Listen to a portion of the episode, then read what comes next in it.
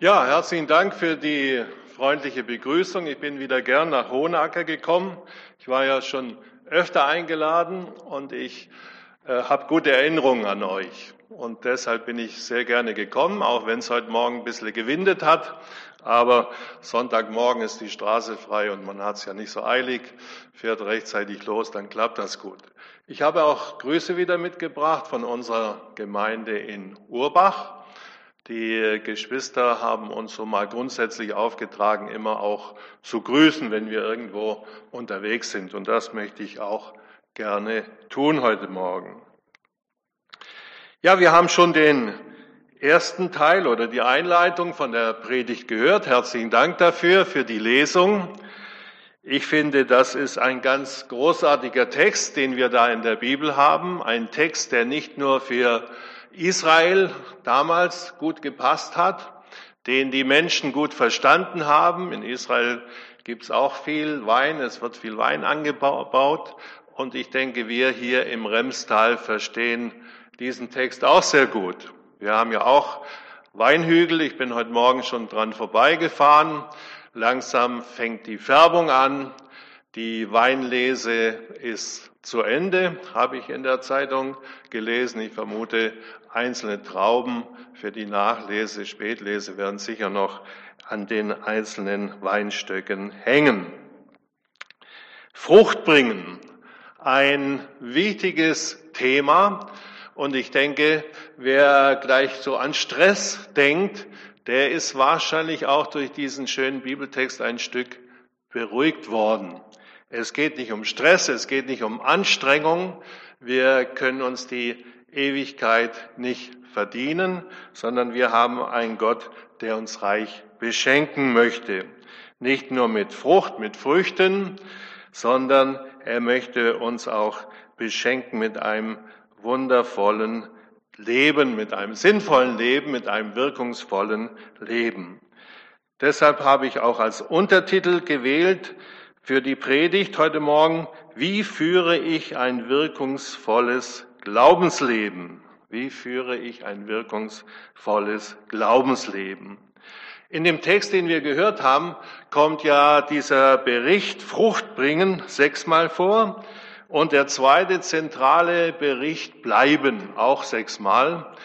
Es ist schon erstaunlich, wie innerhalb von acht Versen diese beiden zentralen Begriffe, wie oft sie dort erscheinen. Frucht bringen, man kann denken an gute Werke und das wird auch erwähnt im Hebräerbrief, Kapitel 13, Vers 16, da ist von guten Werken die Rede, auch von Werken der Lippen, von Werken des Lichts an einer anderen Stelle. Oder wir können auch dran denken an die Frucht des Geistes, Liebe, Freundlichkeit, Barmherzigkeit, Geduld, Treue und verschiedene andere Begriffe, wie es im Galaterbrief genannt werden, Galater 5, Vers 22. Aber ich habe gelesen in der Vorbereitung, da hat einer geschrieben im Johannes Kapitel 15, in diesen ersten Versen, die wir gehört haben, geht, ist mit Frucht alles das gemeint, was Gottes Geist im Jünger, in mir als Jünger wirkt und alles, was er durch ihn wirkt, durch den Jünger wirkt. Was in mir wirkt, was in mir verwandelt, was er in mir verändern möchte, was ihm nicht gefällt. Es ist ja auch vom Reinigen äh, die Rede gewesen im Bibeltext.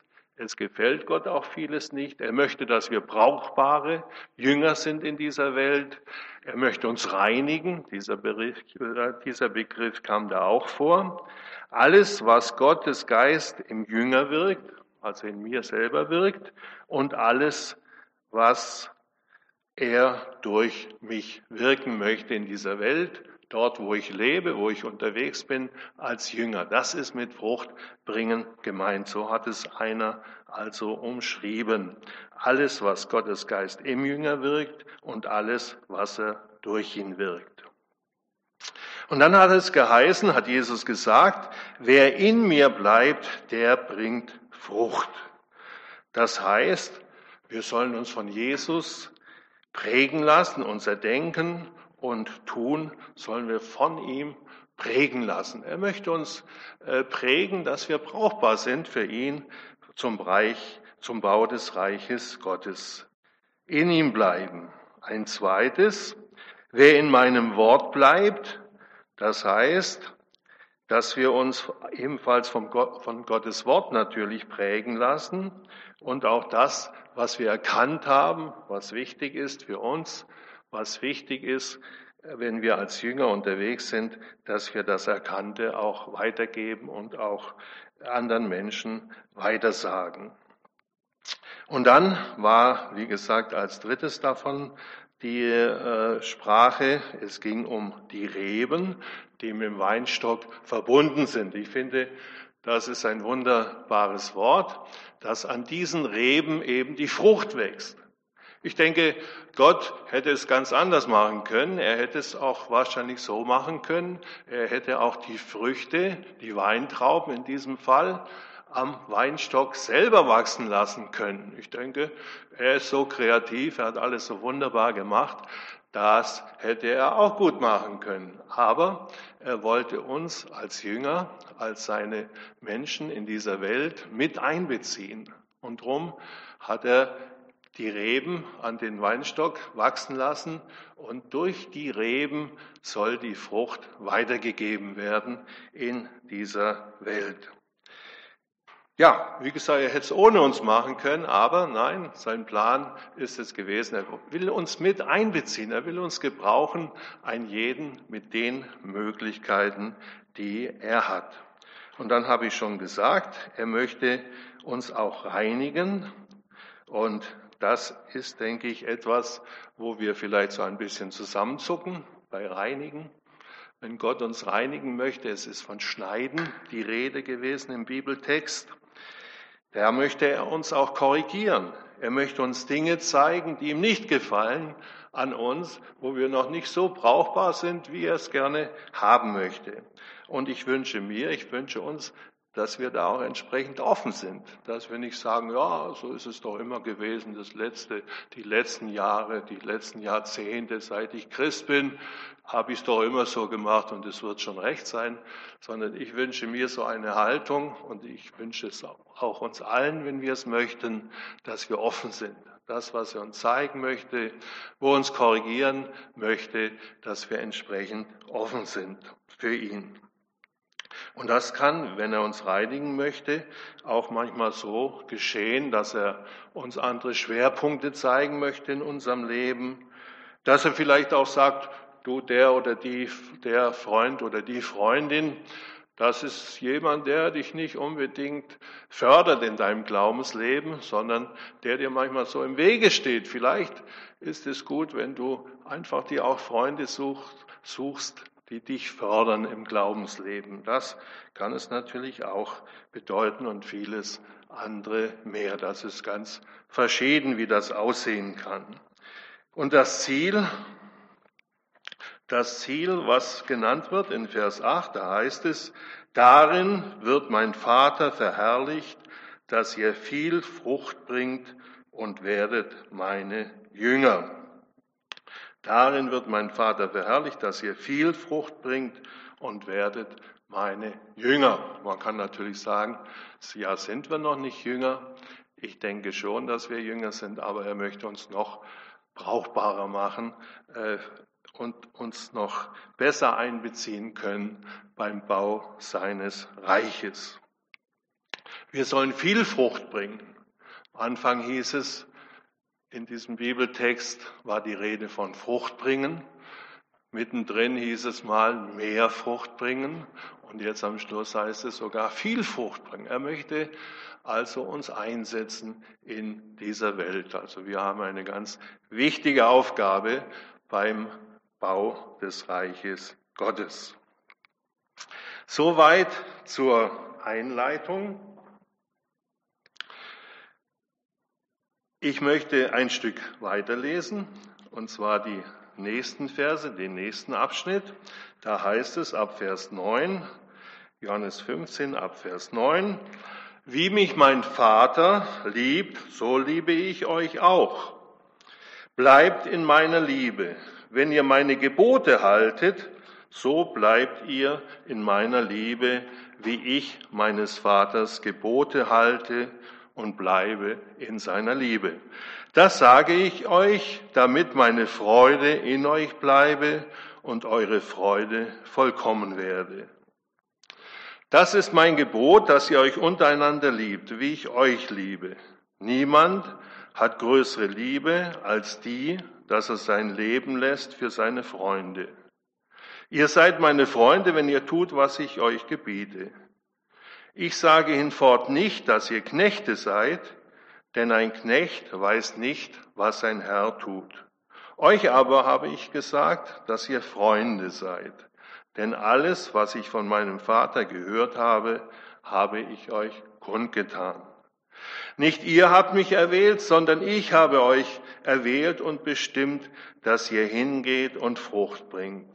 Und eure Frucht bleibt, damit, wenn ihr den Vater bittet in meinem Namen, er es euch gebe.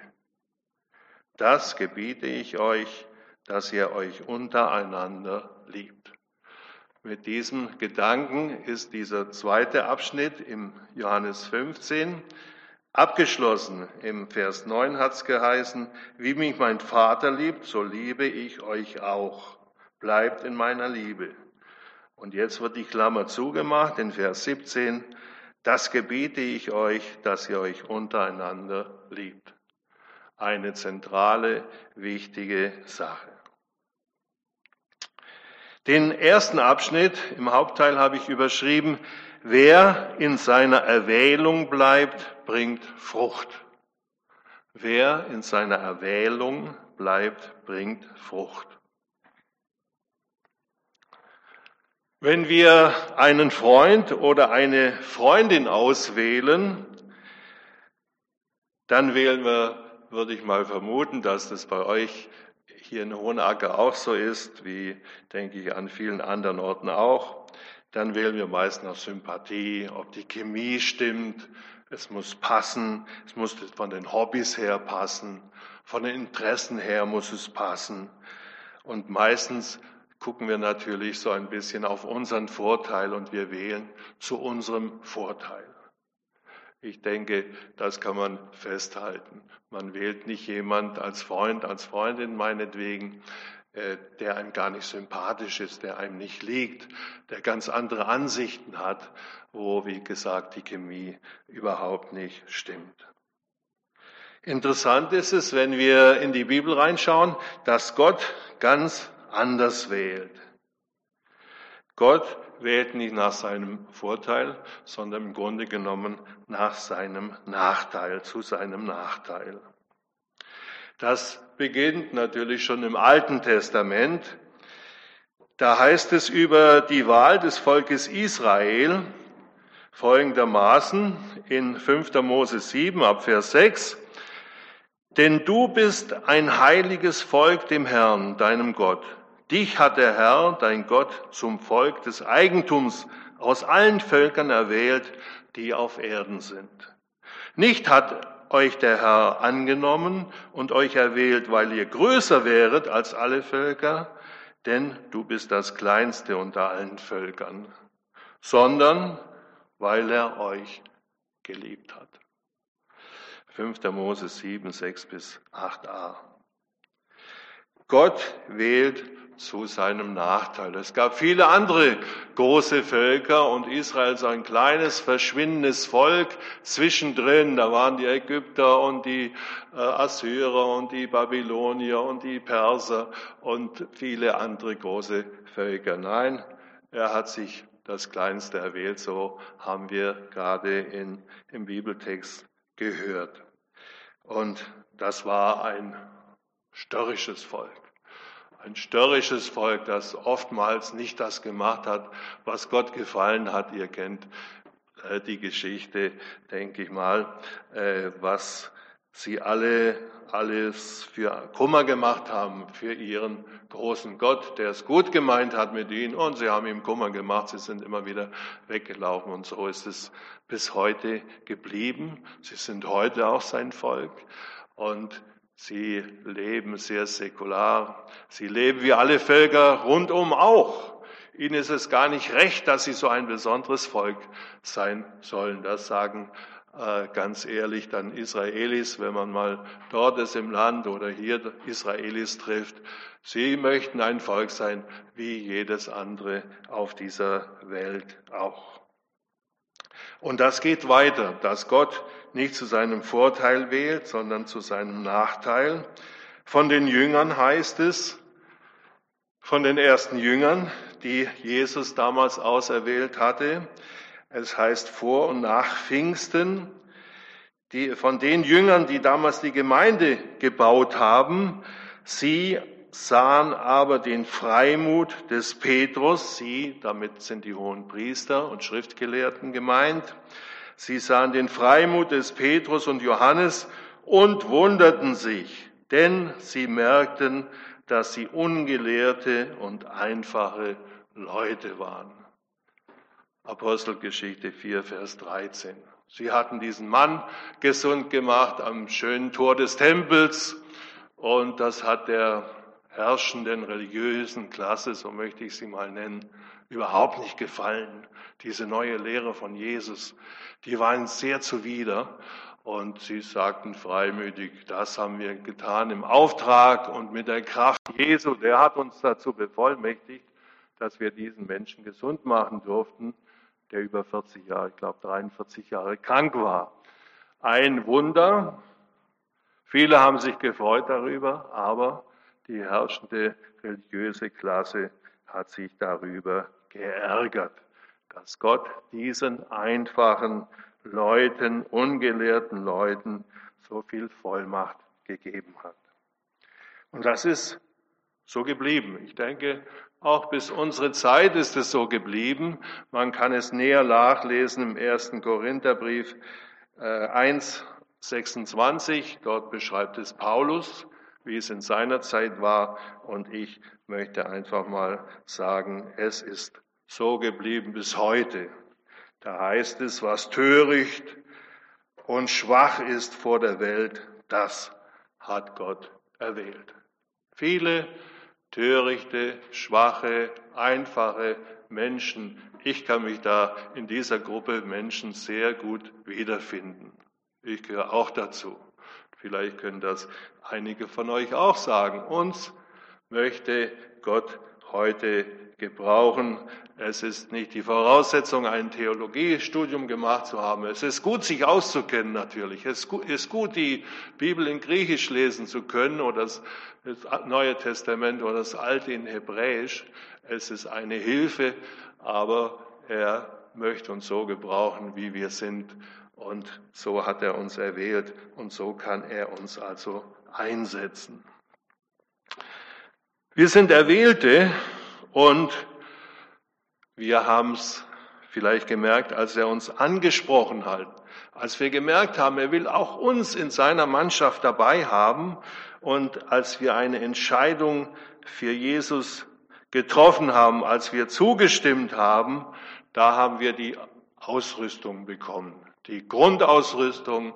Und diese Grundausrüstung reicht eigentlich, die wir damals bekommen haben. In der Apostelgeschichte 2, Vers 38 wird es so beschrieben, auf die Frage an Petrus nach seiner Pfingstpredigt, was sollen wir tun? Die Menschen haben gehört, der erzählt ihnen vom Alten Testament alles, was da beschrieben wurde in Joel, was in Erfüllung ging in vielen anderen Schriftstellen. Das ist damals ja in Erfüllung getreten in Apostelgeschichte 2. Und dann fragen sie, was sollen wir tun? Da antwortet er, tut Buße und ein jeder von euch lasst sich taufen auf den Namen Jesu Christi zur Vergebung eurer Sünden. So werdet ihr die Gabe des Heiligen Geistes empfangen.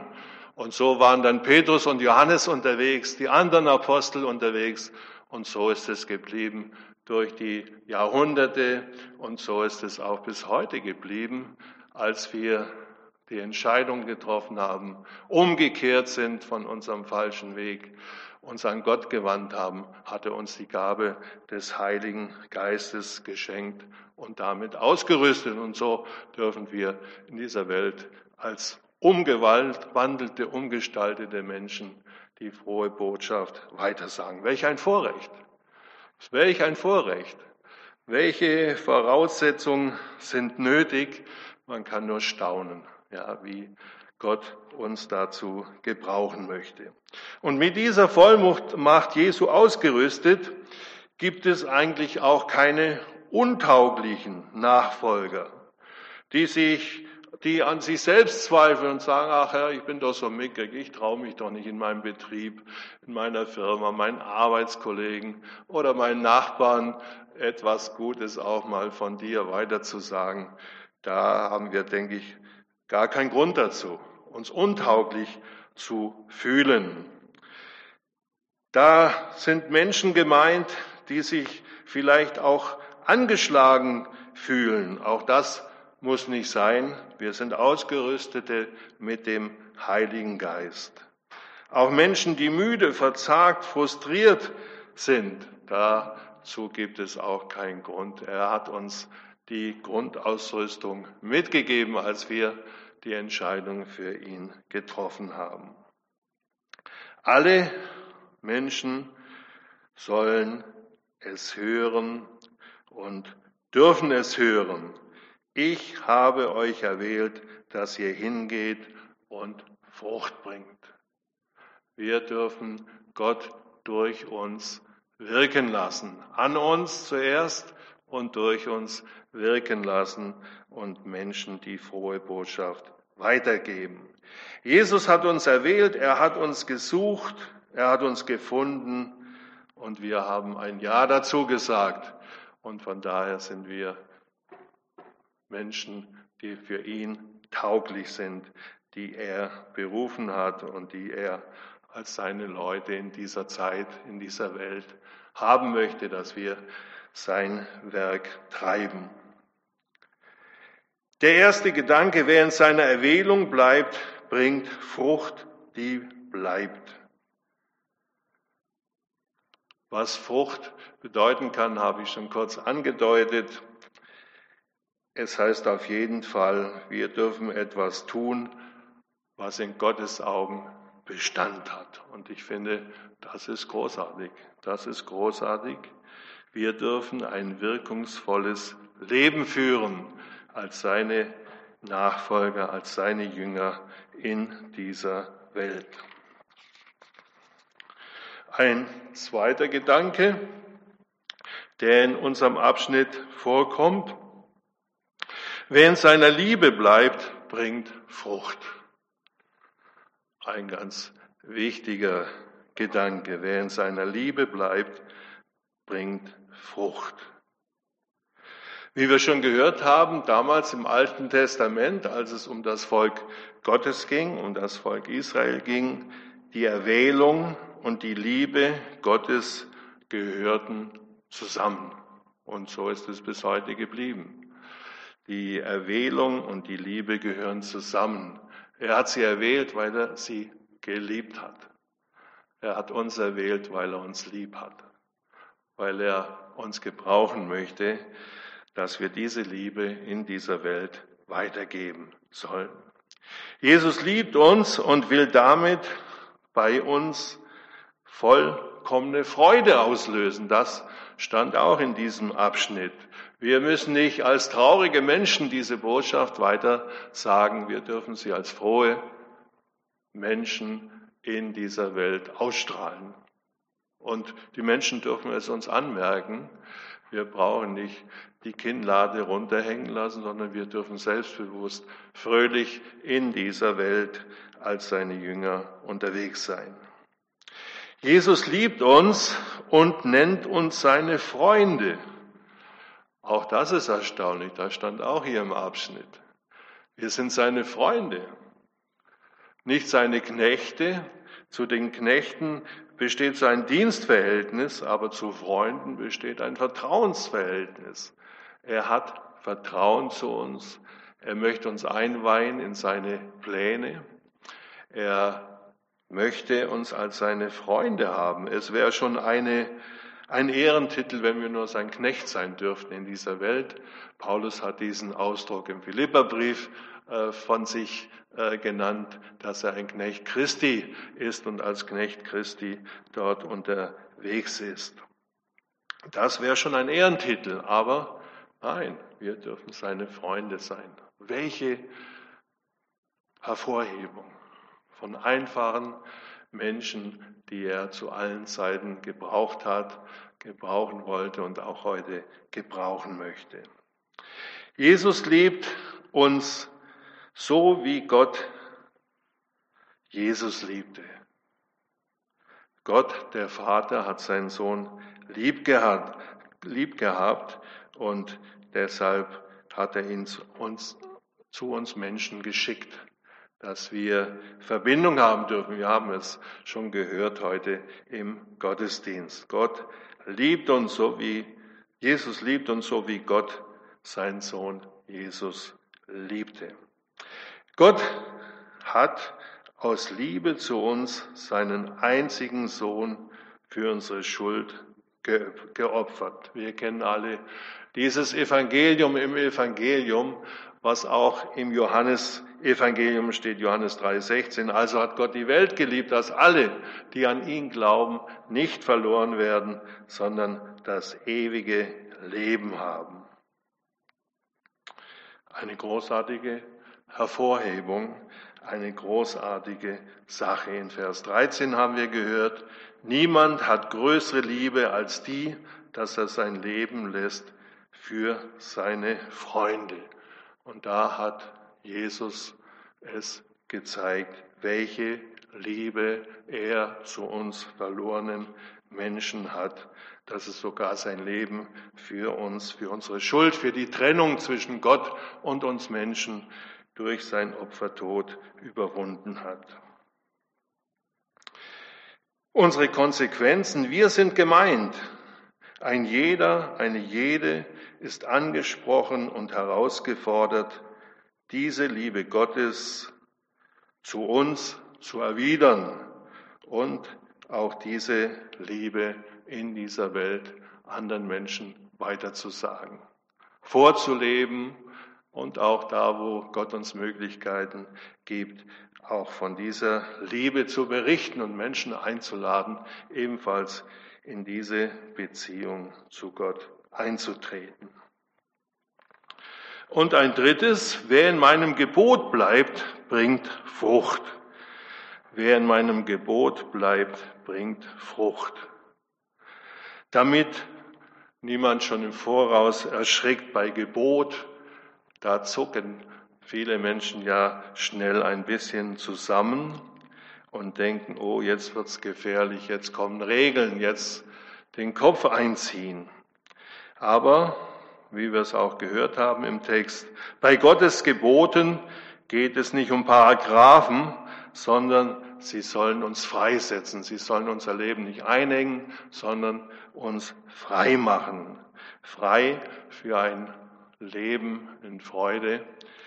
Und äh, er möchte, dass wir froh unterwegs sind in dieser Welt und nicht mit geduckten Schultern. Wir wissen, dass weltweit die Situation schwer ist für viele Christen in dieser Welt, für immer mehr äh, Millionen Menschen ist es schwierig, ihr Christsein zu leben. Und wir sind auch aufgefordert, wir diese unsere Geschwister weltweit einzutreten. Und ich denke, das macht auch ihr in eurer Gemeinde so, dass ihr für die Menschen, die wegen dem Glauben verfolgt werden, eintreten im Gebet, persönlich und vielleicht auch in der Gemeinde.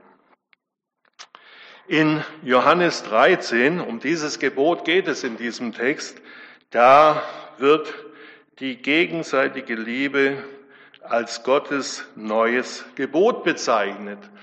Das ist ein Gebot, äh, das neue Gebot, was Jesus gebracht hat. Da heißt es nämlich, Johannes 13, 34, ein neues Gebot gebe ich euch, dass ihr euch untereinander liebt, wie ich euch geliebt habe, damit auch ihr einander lieb habt. Er hat die Grundlage geschaffen. Er ist die Quelle unserer Liebe. Und diese Liebe dürfen wir weitergeben. Viele versuchen es ja so aus eigener Anstrengung, nett zu sein zu den Menschen auch zu den Menschen nett zu sein, die uns manchmal Böses wollen.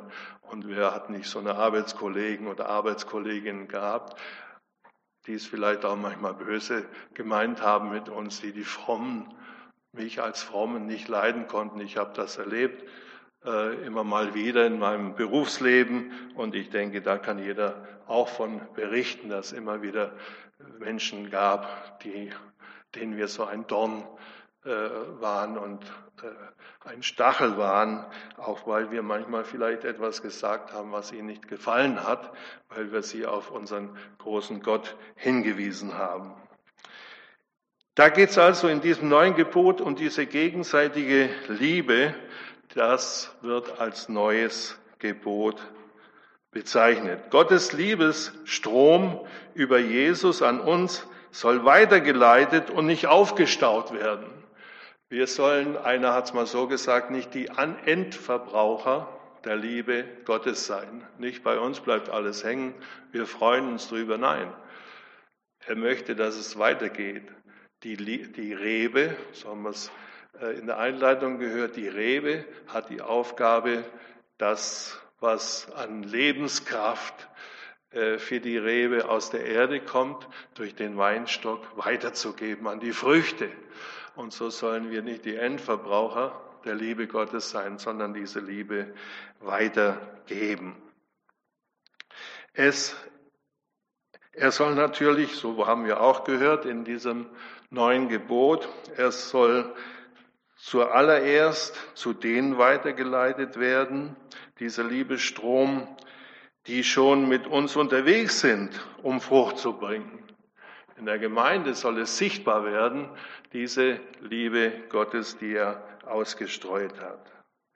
Und ein weiteres, wo wir uns nicht untereinander lieben, brauchen wir uns auch nicht miteinander auf den Weg zu machen zu Menschen, die Gott noch nicht kennen. Ich denke, das überzeugt keinen. Das überzeugt nicht, wenn Menschen merken, oh, die sind ja so verstrittener Haufen, da musst du aufpassen, dass du da nicht auch mit reingerätst.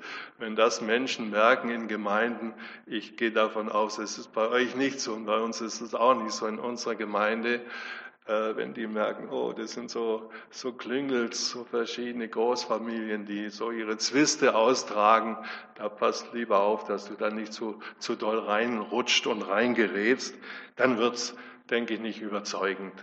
Es soll überzeugen, Menschen überzeugen. Es soll nicht aufgesetzt sein, nicht falsch sein, keine falsche Liebe, sondern sie soll anziehend wirken, dass Menschen sagen, Mensch, die haben etwas, das habe ich nicht, das wünsche ich mir, aber danach habe ich Sehnsucht. Und wenn Menschen das merken, denke ich, dann entsteht eine Offenheit, auch die Botschaft zu hören, die wir ihnen weit, gerne weitergeben möchte, möchten. Äh, und wie gesagt, es darf nicht daran scheitern, dass sie schon sagen, oh, da gehe ich lieber nicht nochmal hin, das, oh, das war zu, zu komisch irgendwie, da lassen wir lieber die Finger weg. Das wäre schade. Das wäre schade. Und so hat es unser großer Gott, großer Gott sich nicht gedacht. An der Liebe untereinander müssen wir erkannt werden und werden wir erkannt, wie die Nachfolger Jesu damals auch. Die im römischen Reich, die haben gewusst, diese Menschen, die haben einander so lieb und die treten füreinander ein. Vorher hatte ich kurz berichtet von äh, Petrus und Johannes, die den lahmen Mann gesund gemacht haben. Und dann heißt es in Kapitel 4, Apostelgeschichte 4, sie kamen zu den Iren. Die haben gebetet, die haben gebetet wie die Weltmeister, dass die frohe Botschaft weitergeht. Natürlich haben sie sich gefreut, als die beiden wieder aus dem Gefängnis raus waren. Aber interessant ist, sie haben sich gefreut, dass sie und sie hatten Sehnsucht danach, die gute Botschaft weiterzugeben. So eine Liebesgemeinschaft war das, die so füreinander eingetreten sind. Zum Schluss sechs kurze Gedanken. Jesus hat mich erwählt und nicht nach seinem Vorteil, sondern nach seinem Nachteil. Ein zweites, Jesus hat mich zuerst geliebt, Schon bevor die Welt war, so hat er mich schon geliebt. Bevor die Welt war, heißt es im Wort Gottes, da kannte er mich schon und hat mich geliebt und hat sich für mich entschieden. Ein weiteres. Ich darf zum Freundeskreis Jesu gehören. Was kann uns Besseres passieren? Zu diesem Freundeskreis zu gehören, das sollte uns wichtig sein, zentral wichtig sein. So meint er es mit uns. Und er sagt uns Frucht zu. Wenn wir mit ihm in Verbindung bleiben, sagt er uns Frucht zu. Konrad Eisler, vielleicht kennen ihn manche unter uns, hat auch zu Johannes 15 ein kleines Büchlein geschrieben und der schreibt er so von Bindfadenchristen. Das sind so Christen, so beschreibt er es, wenn so ein Zweig abgeknickt ist vom Busch oder vom Baum und man versucht ihn so mit dem Bindfaden noch so ein bisschen äh, am Baumstamm beziehungsweise wenn es um den Wein geht, am Weinstock anzubinden, das funktioniert nicht lange, dann vertrocknet dieser Zweig oder diese Rebe im Falle vom Weinstock und man merkt, da kann keine Frucht mehr wachsen, wenn man nur so minimal noch an der Gemeinde angekoppelt ist. Das reicht nicht aus. Man muss intensive Verbindung haben mit Jesus, mit der Gemeinde und dann, denke ich, ist uns auch die Frucht zugesagt. Und dann ein weiteres. Jesus sagt sogar Gebetserhörung zu. In seinem Namen dürfen wir bitten was wir wollen. Aber da ist auch die Voraussetzung, dass wir in engem Gebetskontakt zu ihm sind. Sonst wird es schwierig, wenn wir ihn nur gebrauchen wie so einen Automaten. Wenn wir in Not sind, kommen wir zu ihm. Und wenn wir die Not bereinigt ist und vergessen ist, dann haben wir auch wieder den Kontakt zu Jesus aufgelöst und den Kontakt zu Jesus vergessen. Und ein letztes, Jesus sagt uns Freude zu. Er möchte, dass wir als frohe Menschen in dieser Welt unterwegs sind. Das wünsche ich uns alles, dass wir als solche weiterhin unser Christsein fröhlich leben, dass Menschen merken, da ist etwas passiert in seinem, in ihrem Leben. Das möchte ich auch haben, dass eine Sehnsucht auch bei Menschen entsteht, da auch bei diesem Jesus als dem Weinstock angekoppelt zu sein und in Verbindung mit diesem Jesus zu sein. Gott segne uns weiterhin dabei. Amen.